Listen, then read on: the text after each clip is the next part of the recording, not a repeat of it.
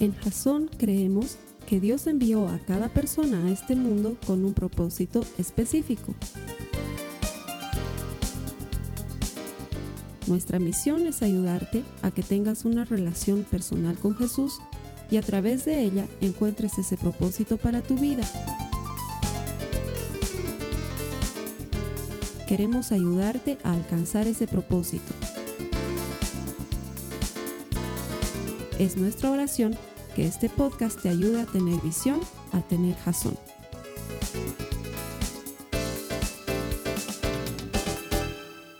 Gracias, bienvenido a Jason, gracias por conectarte con nosotros. Nuestro deseo es ayudarte a desarrollar una relación personal con Jesucristo. ¿Por qué? Porque todo el que encuentra a Dios encuentra vida. Hay vida en su palabra, hay vida en el mensaje que Él tiene para ti hoy. Y estoy seguro que si le prestas atención, este mensaje tiene el potencial para cambiar tu vida. Eh, quiero pedirte adicionalmente disculpas si me ves un poco maltratado, no estoy bien afeitado, en La Paz estamos con una serie crisis de falta de agua, así que he hecho lo mejor que he podido. Los hermanos de aquí están sintiendo los efectos. Eh, quiero pedirte ahí que donde estés nos ayudes orando por Bolivia. Toda oración es bienvenida. Nosotros sabemos que el que está en control del clima y de todo lo que existe aquí es el Señor. Así que si nos puedes ayudar allá en tu país a orar por mi país, por Bolivia, que está viviendo una sequía intensa hace ya varias semanas, vamos a recibir con mucho agrado esa oración, te vamos a agradecer. El Señor te va a bendecir que haga caer lluvia sobre nuestro país y que nos ayude con esta falta de agua que estamos viviendo. Gracias por conectarte, aún en medio de la dificultad, nosotros mantenemos el buen ánimo y la calma, creemos que Dios está en control. Gracias por estar conectado, bienvenido. A las personas que vienen aquí todos los domingos, yo sé que han hecho un esfuerzo para verse lo mejor posible también, sé que todos estamos pasando por la misma y, y aún con eso venir a la iglesia es doble mérito. Sí, entonces si hay algún hermano que no está muy acicalado, no lo estés mirando, ha hecho lo mejor que ha podido. Gracias por venir a la iglesia. Es esa, debería ser prioridad de nuestra vida. Entregarle nuestro tiempo a Jesús, nuestros años, nuestros días, pasar tiempo con Él. Si tú estás aquí hoy, que el Señor te premie y te bendiga por el esfuerzo. Él siempre galardona a los que le buscan. Amén. Vámonos con nuestra serie. Cuarta semana de la serie Cinco Solas. Estamos aprendiendo la doctrina central del cristianismo, lo que nos hace cristianos y nos está ayudando a sentar fundamentos. Nos hemos basado en la recomendación, la ordenanza, el mandamiento de Dios en Josué en el capítulo 1, en el verso 8, si me ayudas. Dice, estudia constantemente este libro de instrucción, refiriéndose a la palabra de Dios. Medita en él de día y de noche para asegurarte de obedecer todo lo que allí está escrito. Solo entonces, ¿cuándo? Cuando estudies la palabra, cuando medites en ella, solo entonces prosperarás y te irá bien en todo lo que hagas. Un buen fundamento sostiene la casa cuando hay tiempos buenos y cuando hay tiempos malos. ¿Sí? El buen fundamento es lo que garantiza el sostén de la casa. Y en este caso, tu casa es tu vida y tiene que tener un buen fundamento.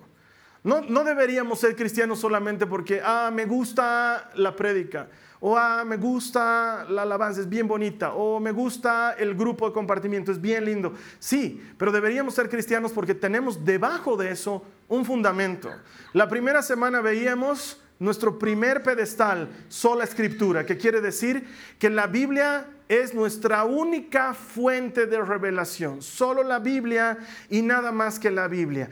Es por sí suficiente, no contiene errores, es Dios hablándole al hombre, tiene promesas para tu vida y si aplica sus principios eternos, tu vida pasa de tinieblas a luz. Eso es lo que nos promete la Biblia. Hay muchos otros libros sagrados en la historia y muchas otras religiones que tienen libros sagrados.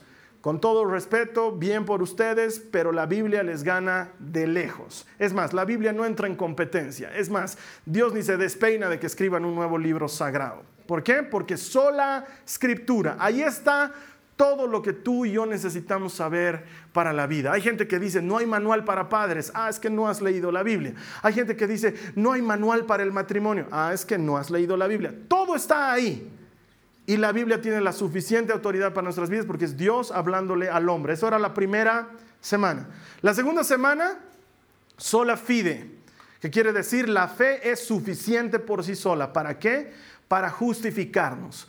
Cuando tú crees lo que está escrito en esa Biblia de la que acabamos de hablar, cuando tú crees en sus promesas y en lo que Dios te ofrece por medio de ella, eres justificado, dice la Biblia. ¿Eso qué quiere decir? Que aunque teníamos una cuenta muy grande en contra nuestra, esa cuenta queda anulada, cancelada, pagada. ¿Por qué? Porque creemos en el sacrificio que hizo Jesús en la cruz. La fe por sí es suficiente. No necesito fe y hacer algo más. No necesito fe y obras. Al contrario, nosotros creemos que las obras son una consecuencia de la fe. Como he creído, entonces mi vida cambia. Segunda de Corintios 5, 17 dice, todos los que han venido a Cristo son nuevas criaturas. Las cosas viejas pasaron, todas son hechas nuevas. Eso lo creemos nosotros por fe. Entonces las buenas obras que tú y yo podamos hacer son producto de la fe, de haberle creído a Jesús. Eso era la segunda semana.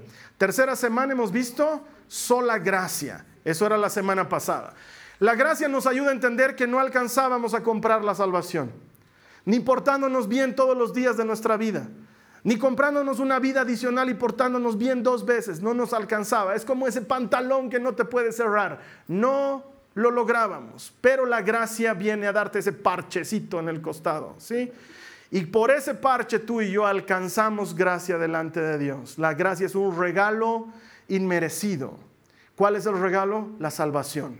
Tú y yo no la merecemos, no la podemos adquirir, Dios nos la da gratis por la fe. Hemos creído y entonces viene el regalo, sola gracia. Y la salvación es suficiente. Hasta ahí nos habíamos quedado la semana pasada. Ahora, tengo que aclararte, el orden en el que te estoy dando las olas, las columnas de nuestra fe, el orden es un orden pedagógico, no es un orden de importancia. Es un orden pedagógico, de manera que desarrollando el tema cada vez lo entendamos más y mejor. Porque si tuviéramos que hacerlo en orden de importancia, el tema de hoy es el más importante de todos. Sin el tema de hoy no existen las otras cuatro solas.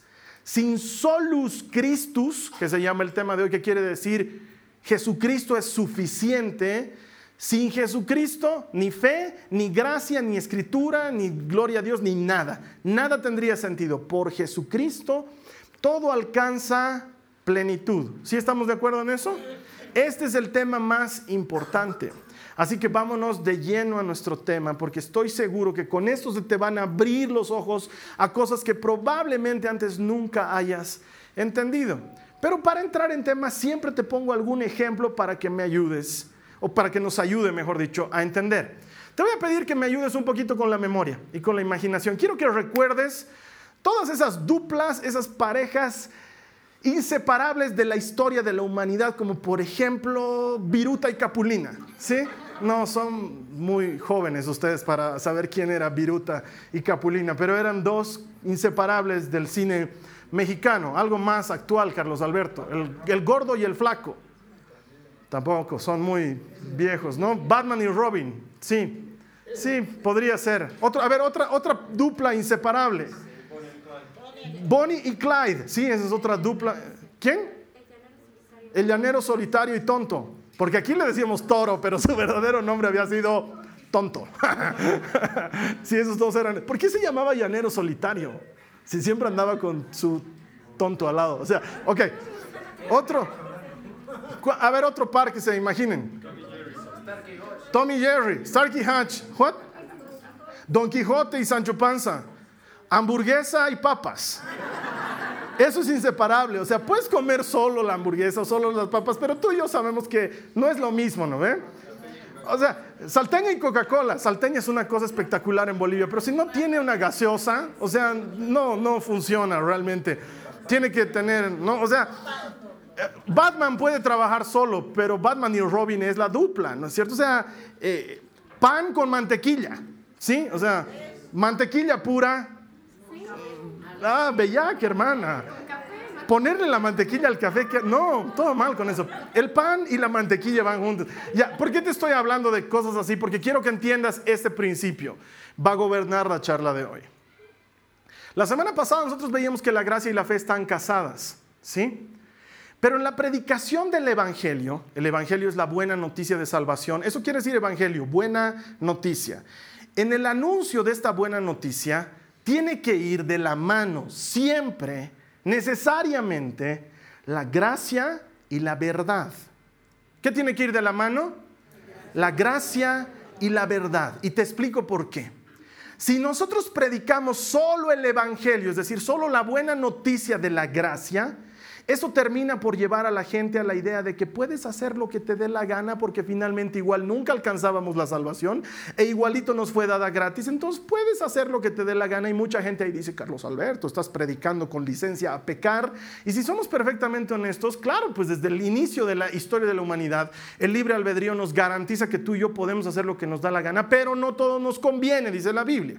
Solo predicar la gracia es peligroso.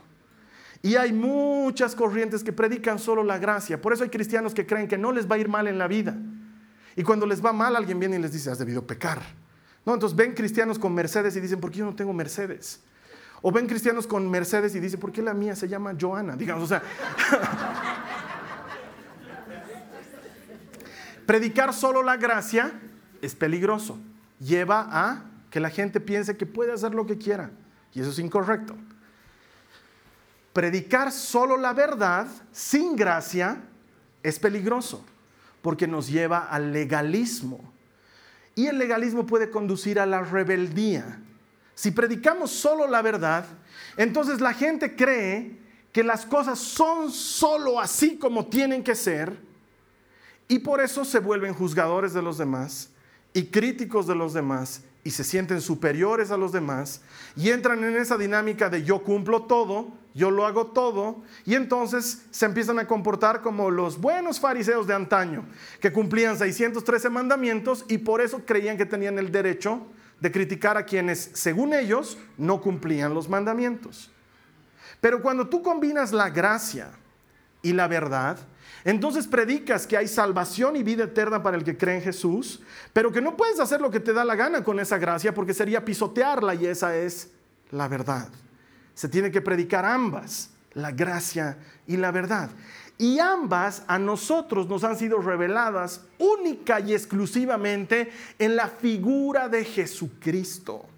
Él es la expresión viva y máxima de la gracia y la verdad combinadas de tener una mujer pecadora a punto de ser lapidada delante de él y decirle a los demás, el que no tenga pecado, que lance la primera piedra, gracia, la perdona, gracia. ¿Dónde están los que te condenaban? No están, Señor, yo tampoco te condeno, gracia. Y luego, vete y no vuelvas a pecar, verdad. ¿Sí me entiendes? Gracia y verdad tienen que ir de la mano y esas han llegado por medio de Jesucristo. Lo que vamos a leer a continuación es un pasaje de la Escritura que te soy sincero, si en algún momento se perdiera la Biblia, lo único que deberíamos luchar por conservar es esa página en la que está el Evangelio de Juan en el capítulo 1, los versículos 1 al 18. Si logramos salvar esa página, hemos salvado todo y todo sigue teniendo sentido. Es increíble, pero en 18 versículos Juan logró concentrar el resumen de lo que es ser cristiano. Porque tú y yo vamos a entender ahora leyendo lo que ser cristiano no se trata de nosotros, se había tratado de Jesucristo. Es largo, pero quiero que por favor me ayudes a leerlo, porque ya solo leyéndolo ya hemos tenido la prédica. ¿Sí? Acompáñame tu Biblia. Evangelio de Juan, capítulo 1. Y vamos a leer hasta el verso 18. Estar atento porque vamos a algunos versículos saltarlos. Las citas están apareciendo en sus pantallas para los que no trajeron Biblia. Ahí dice, en el principio ya existía el verbo. Y el verbo estaba con Dios y el verbo era Dios. Pausa. ¿Quién es ese verbo? Jesucristo. ¿Sí?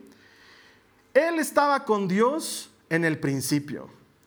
Por medio de Él, todas las cosas fueron creadas. Sin Él, nada de lo creado llegó a existir. En Él estaba la vida y la vida era la luz de la humanidad. Esta luz resplandece en las tinieblas y las tinieblas no han podido extinguirla. Saltaremos hasta el verso 9, por favor. Esa luz verdadera, la que alumbra a todo ser humano, venía a este mundo. El que era la luz ya estaba en el mundo y el mundo fue creado por medio de él, pero el mundo no lo reconoció. Vino a lo que era suyo, pero los suyos no lo recibieron. Verso 12. Mas a cuantos lo recibieron, a los que creen en su nombre, les dio el derecho de ser hijos de Dios. Estos no nacen de la sangre, ni por deseos naturales, ni por voluntad humana, sino que nacen de Dios. Y el verbo se hizo hombre y habitó entre nosotros. Y hemos contemplado su gloria, la gloria que corresponde al unigénito del Padre, lleno de gracia y de verdad. Verso 16. De su plenitud todos hemos recibido gracia sobre gracia. Y ahora quiero que me ayudes a leer el verso 17. Pues la ley fue dada por medio de Moisés, mientras que la gracia y la verdad, no me has ayudado en nada, hermano, gracias. A ver, bájale, Estercita.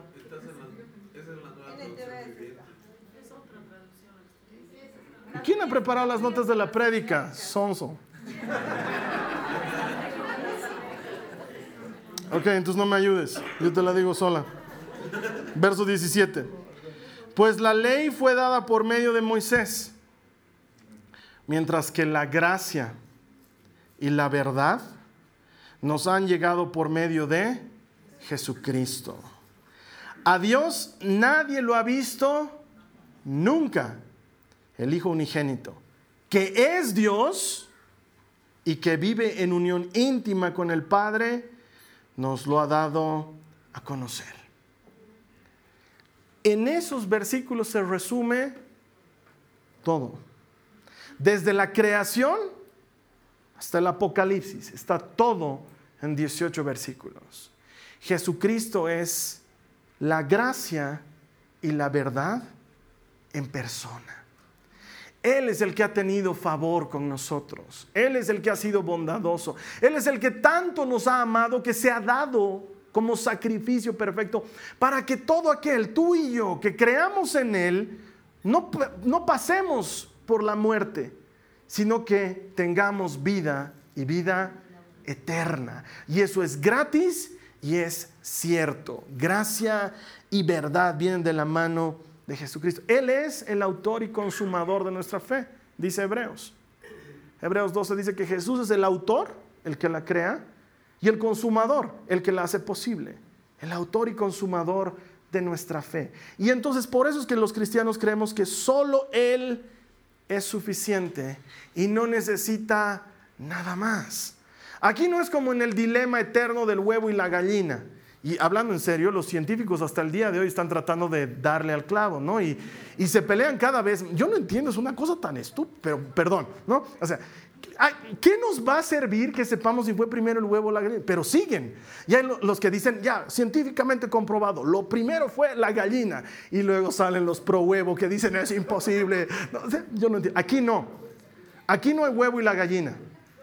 Aquí lo primero, lo más importante, lo central, lo único es Jesucristo. No hay otra cosa. Por eso decimos que somos cristocéntricos, porque todo gira en torno a Cristo. La relación entre hermanos gira en torno a Cristo. La reunión de iglesia gira en torno a Cristo. El perdón de los pecados gira en torno a Cristo.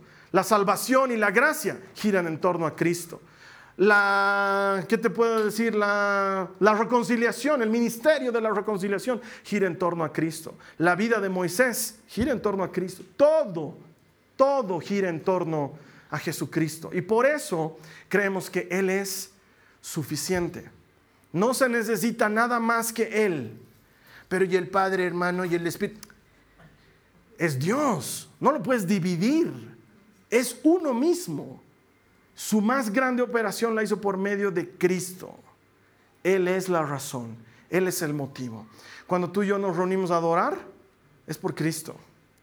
Cuando tú y yo salimos adelante en nuestras batallas, es por Cristo. Cuando tú y yo necesitamos ayuda, ¿a quién le pedimos ayuda? A Cristo. Y cuando recibimos esa ayuda, ¿quién nos la da? Cristo. Él es todo. Es el alfa y la omega.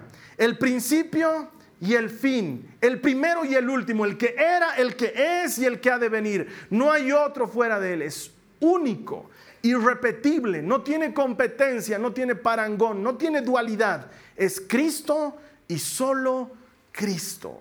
Y sin embargo, alguien debería preguntarme, pero ¿por qué hermano? ¿Por qué solo Cristo? ¿Por qué nada más? Entonces yo te voy a dar motivos para que entiendas por qué para nosotros es solo Cristo y nada más. Primero, no hay otro nombre dado a los hombres por el cual podamos ser salvos. Solo el nombre de Cristo. Mira lo que dice la Biblia. Hechos 4, en el verso 12. Ahora sí estamos en la misma. Ah, más bien. En ningún otro hay salvación. Y ahora sí, lee esto conmigo.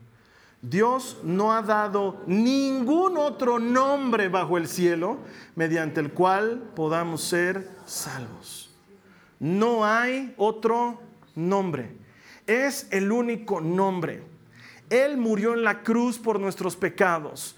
Y ante el nombre de Jesús, toda rodilla se doblará y toda lengua confesará que Él es el Señor. Y eso va a pasar tarde o temprano.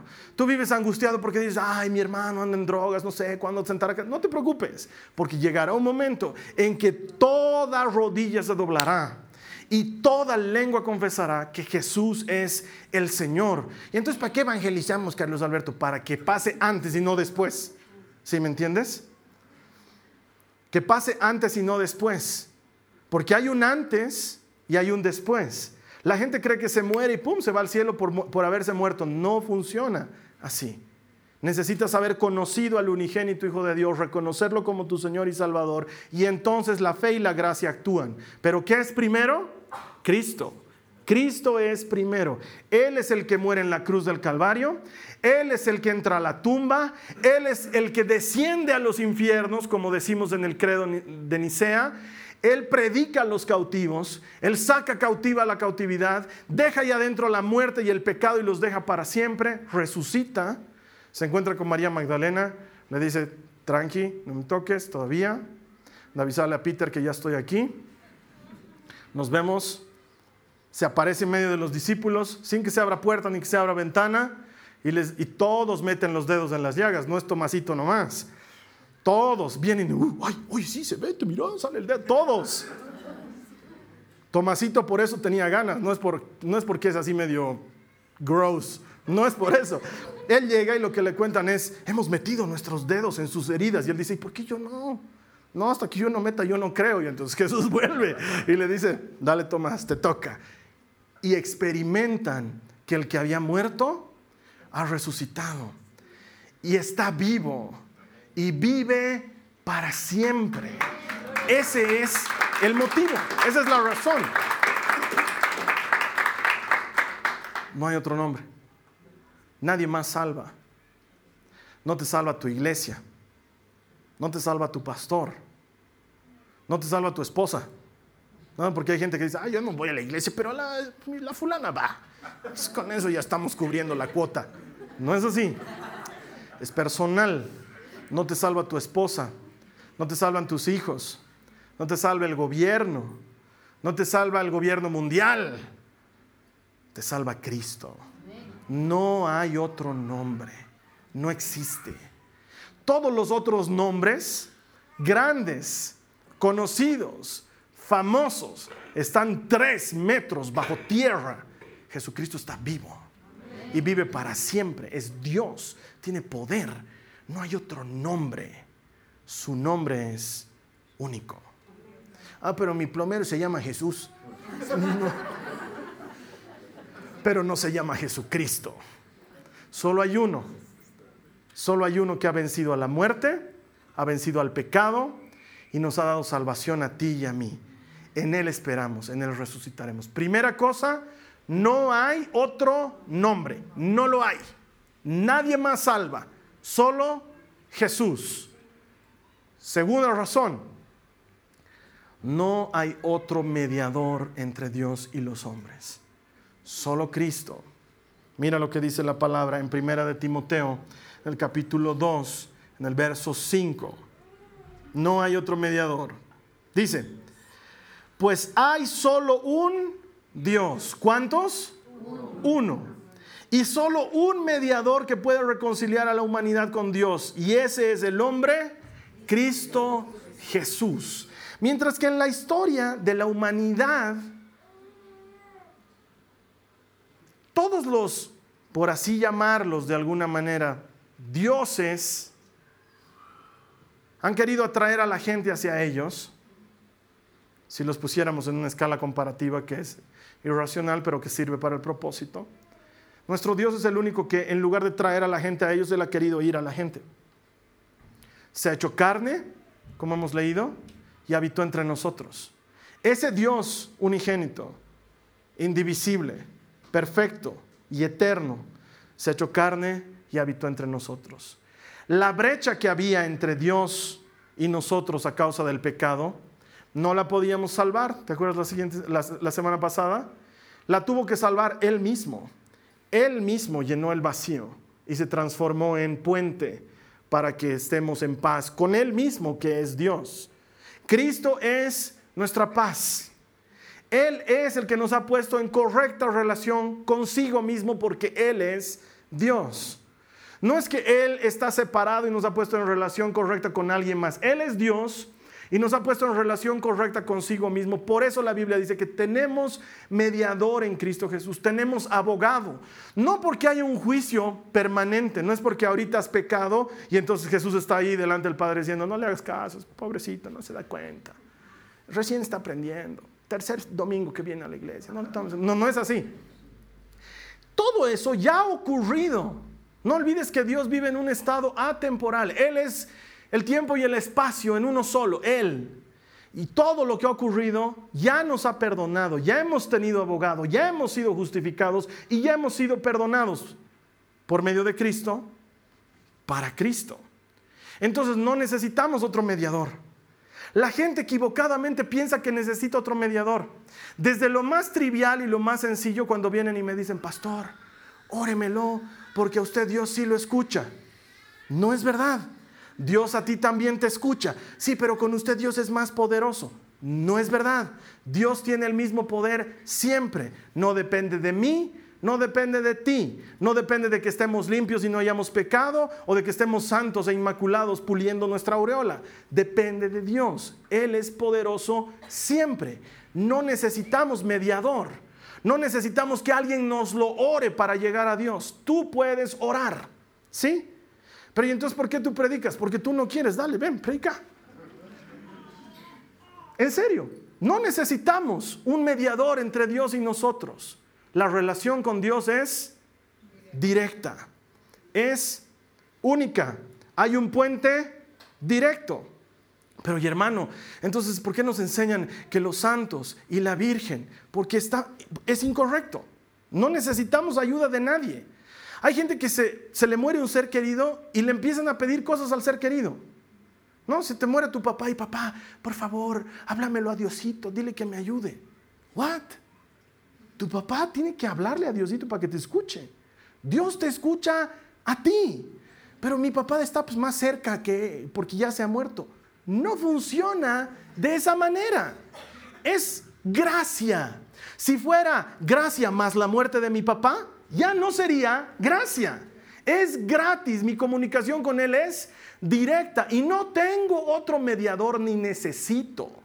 Durante muchos años se nos ha predicado incorrectamente la idea de que tenemos un Dios furioso y azotador, completamente enojado con nosotros, que necesitaba que su mamá vaya y le sobe el lomo y le diga, ya pues, los chicos necesitan ayuda. Y como la mamá tiene la figura de ser buena y de siempre abrirle cancha a los hijos, entonces era una gran idea, pero eso no es verdad, no es bíblico. Mira lo que dice la palabra de Dios en Romanos 8, 32. Dice, si Dios no se guardó ni a su propio Hijo, sino que lo entregó por nosotros, ¿no nos dará también todo lo demás?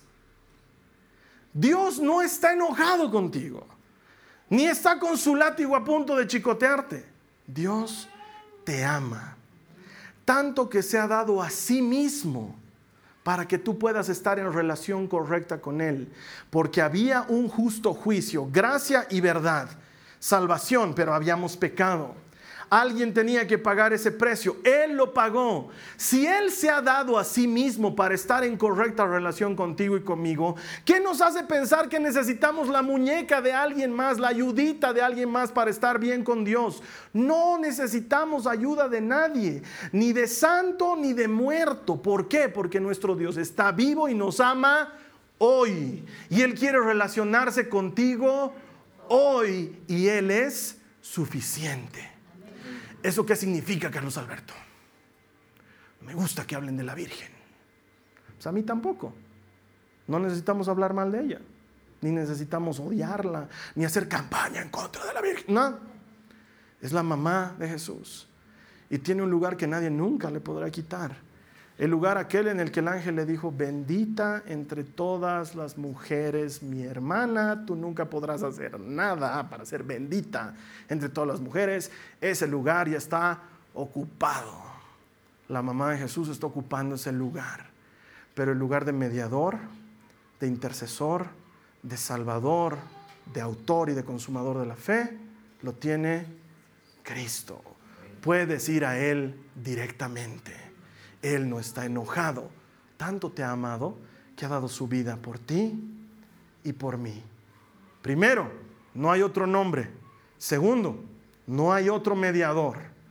Tercero, no hay otro camino. Mira lo que dice la palabra de Dios. Juan 14, 6.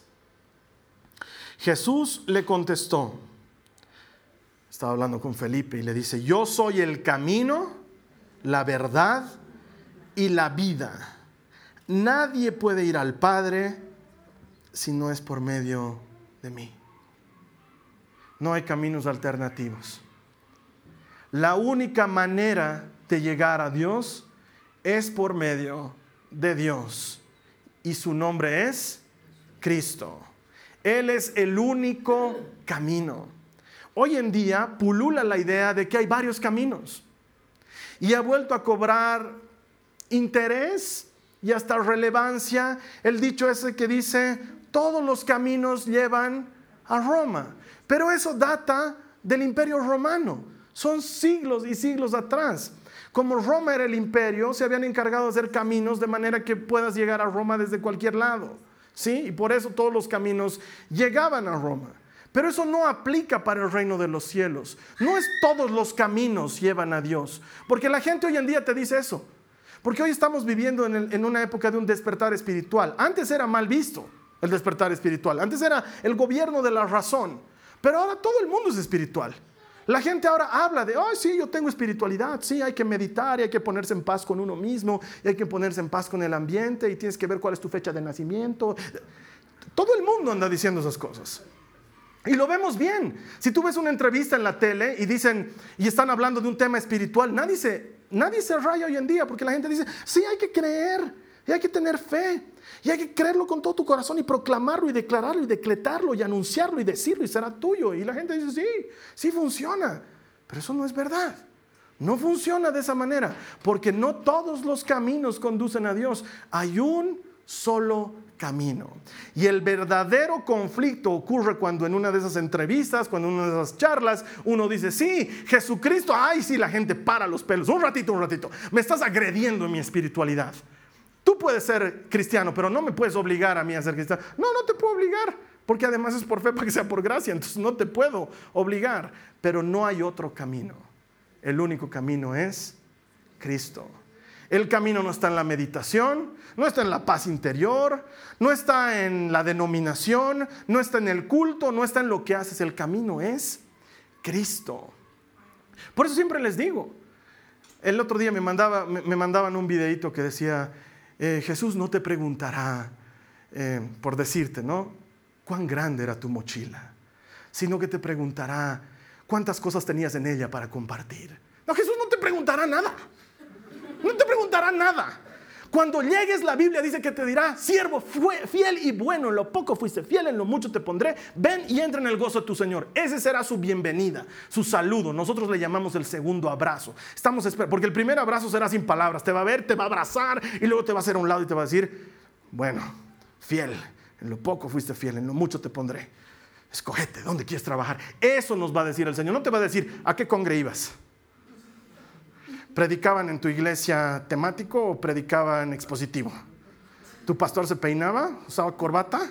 ¿Dabas diezmo y ofrenda? ¿Cuántas veces al mes? ¿Tú ganabas más, no bandido? ¿Te ocultabas el diezmo? No te va a preguntar. Porque la salvación es por fe. Y tiene que ser por fe para que sea por gracia. Si yo le aumento salvación más mi diezmo, no funciona. De la misma manera, no hay otro camino. Es solo Cristo. No hay nada más. Hay gente que dice, ay, al final da lo mismo, tú crees en Cristo, yo creo en Krishna, nos vamos a encontrar ahí arriba, va a haber gran lobby de todos los dioses. No existen. Los otros dioses no existen. No existe nada de eso. Y el que cree, y el que, cree que puede hacer de su vida un carnaval ha perdido la verdad y se ha ido solo por la gracia. Y la gracia y la verdad van de la mano. Y la gracia es que es gratis y la verdad es que es Cristo, es el único camino. No hay otro. Entonces, quizás tú que me estás escuchando ahí digas, sí, pero a mí también me han enseñado que Alá, sí, no quiero ser irrespetuoso porque no me gusta ser agresivo con otras personas en su manera de pensar y en su manera de creer, pero con todo respeto estás mal. O sea, así de plano. Es Cristo y solo Cristo. Y solo Cristo en todo sentido, además, hermano. Quiero que me entiendas esto. No hay otro camino. No es Cristo y portarme bien. No puedo aumentarle algo. Así como tampoco es Cristo y portarme mal. Es solo Cristo. Y Cristo me lleva a vivir una vida diferente. No es Cristo y asistir todos los domingos a la iglesia. Porque la iglesia no es el camino. Cristo es el camino. Y cuando estás con Cristo, Él te hace ir a la iglesia, que es diferente. Es Cristo y solo Cristo.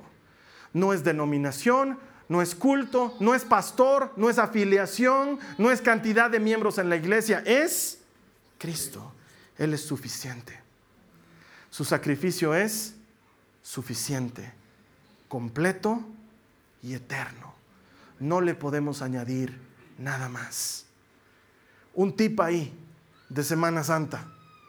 ¿Por qué los cristianos lo hacen morir a Jesús y lo hacen resucitar? No lo hacemos ni morir ni resucitar. Ya murió, ya resucitó. No podemos cambiar ese hecho. Gracias a ese hecho tú y yo tenemos salvación. Lo que hacemos en Semana Santa es recordar que Él murió y anunciar que está vivo. Eso. Pero ¿y por qué recuerdan y la cruz? ¿Por qué les gusta el sufrimiento y les gusta la sangre, les gusta las lágrimas? No nos gusta. No nos gusta. Nos ayuda a entender cuán gran precio pagó Él por nosotros. Hay un cantante que se llama Héctor Hermosillo que en una de sus canciones dice, Él nos dio a nosotros la miel para que Él tuviera que beber la hiel. Ese recuerdo nos mantiene alertas de que hay gracia, pero hay verdad y de que es solo Cristo, nada más que Cristo. Así que, ¿qué vamos a hacer ahora? Tal vez Cristo no ha sido el centro de tu vida, porque tiene que ser el centro de la vida. No puede ser Cristo y Ricky Martin, no tiene que ser Cristo solamente. En serio, parece, suena chistoso, pero en nuestro rol de prioridades a veces hay otras cosas. Es Cristo y el gym. Cristo y mi trabajo, sí, y trato de partirme entre los dos. Es, Cristo y mi familia, pero soy un padre abnegado, Carlos Alberto, y la Biblia dice que aquel que reniega de su hogar es renegado de la fe y es peor de los que... Ya sé, hermano, he leído también ese pasaje, pero no habría eso si no habría Cristo. Cristo es primero. Y tengo que decirte algo, y tiene que ser así. Mira, yo la amo a mi esposa con todo mi corazón. Y ella lo sabe. Te lo digo en público.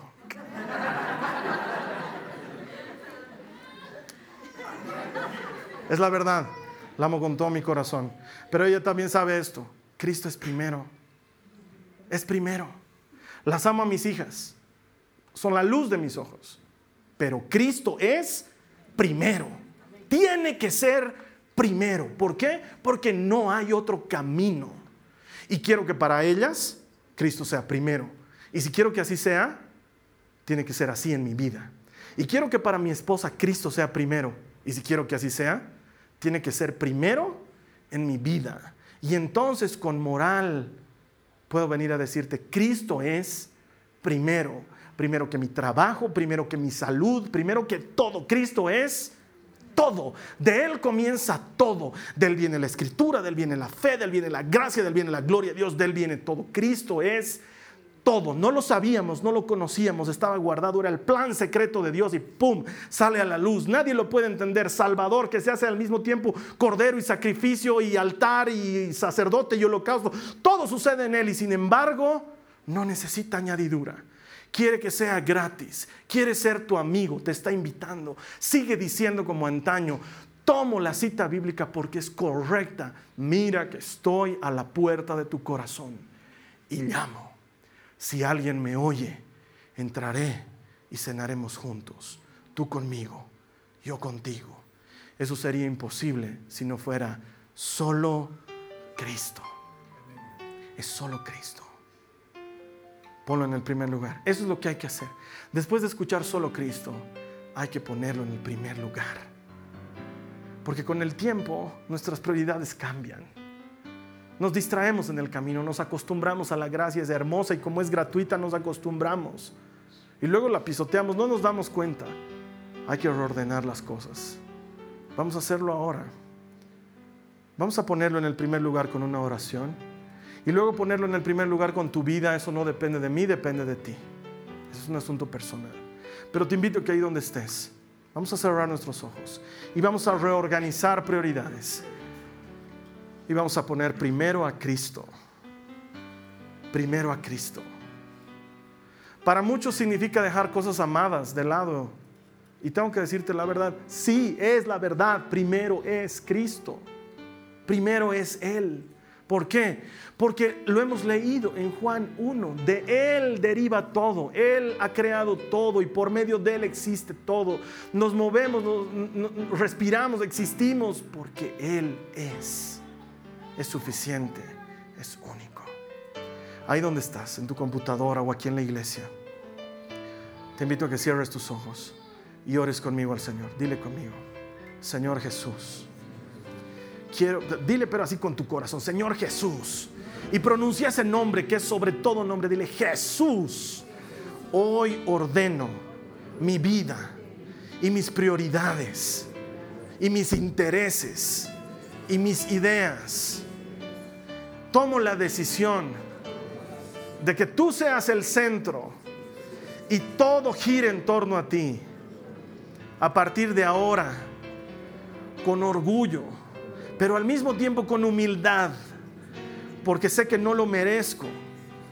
Me declaro a mí mismo Cristo-céntrico. Tú eres el primero, eres el último, el alfa y la omega, el centro de todo. Y más importante, mi centro, mi Dios, mi prioridad por encima de otras cosas por encima de mi familia, por encima de mi trabajo, por encima de mi país, por encima de cualquier bandera, por encima de cualquier interés, por encima de cualquier denominación. Ni siquiera me atrevo a llamarme cristiano. Soy tu discípulo. Tú eres mi Señor. Tú eres mi Dios. Y eres suficiente. Dile al Señor, eres suficiente. No necesito nada más. No necesito nada más. Tú eres suficiente. A partir de hoy, quiero vivir mi vida de esa manera. Que se note que tú eres mi centro, mi Dios, el primero y el último en el nombre de Jesús. Amén. Amén. Ya hemos pasado cuatro semanas. Pedagógicamente hablando, ya estamos listos como para ser maestros de escuela bíblica. ¿Sí? Ya hemos estudiado teología en cuatro semanas.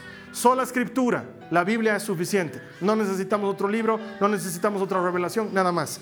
La fe es suficiente. No necesitamos nada más que creer en Jesucristo. La gracia es suficiente. No necesitamos nada más que recibir el don de la salvación. Es gratuito, es para ti, está disponible. Tómalo hoy si no lo has tomado. No necesitamos nada más que Jesucristo. Cuando entiendes que lo único que necesitas es Jesucristo, entonces te das cuenta que cuando lo tienes a Él, lo tienes todo. El día de mañana te puede faltar la salud, pero si tienes a Cristo, tienes todo. Te puede faltar el alimento, pero si lo tienes a Cristo, tienes todo. Te pueden faltar los que más amas, te pueden traicionar, se pueden ir, pero si tienes a Cristo, nunca estarás solo. Cristo es suficiente, solamente Él y nada más que Él. A partir de hoy te invito a que vivas de esa manera. La siguiente semana estamos cerrando nuestra serie con la aspiración más leal de todo creyente, de todo discípulo de Cristo. Queremos que nuestra vida sirva para dar gloria a Dios. Eso lo vamos a compartir la última semana en Solideo Gloria. No soy muy bueno en latín, eso no importa. La siguiente semana lo vamos a ver. Solo a Dios la gloria. Te voy a estar esperando aquí. Ayúdame a invitar a otras personas. No te olvides orar por mi país. Te voy a agradecer mucho, así como nosotros oramos cada vez por ustedes. Y te voy a pedir que ores por nosotros. Va a ser bien recibida tu oración. Y en tanto tú y yo nos volvamos a encontrar, que sea una semana de bendición. Y no te olvides, por favor, que todo el que encuentra a Dios, encuentra vida. Gracias por estar con nosotros. Amén. Esta ha sido una producción de Jason Cristianos con Propósito. Para mayor información sobre nuestra iglesia o sobre el propósito de Dios para tu vida, visita nuestro sitio web www.jason.info. Allí encontrarás muchos recursos para animarte en tu relación con Dios, enseñanzas, nuestro blog, prédicas y mucho más. Te lo deletreamos www.jazon.info. También puedes visitarnos en nuestro sitio en Facebook www.facebook.com barra Que Dios te bendiga abundantemente. Muchas gracias.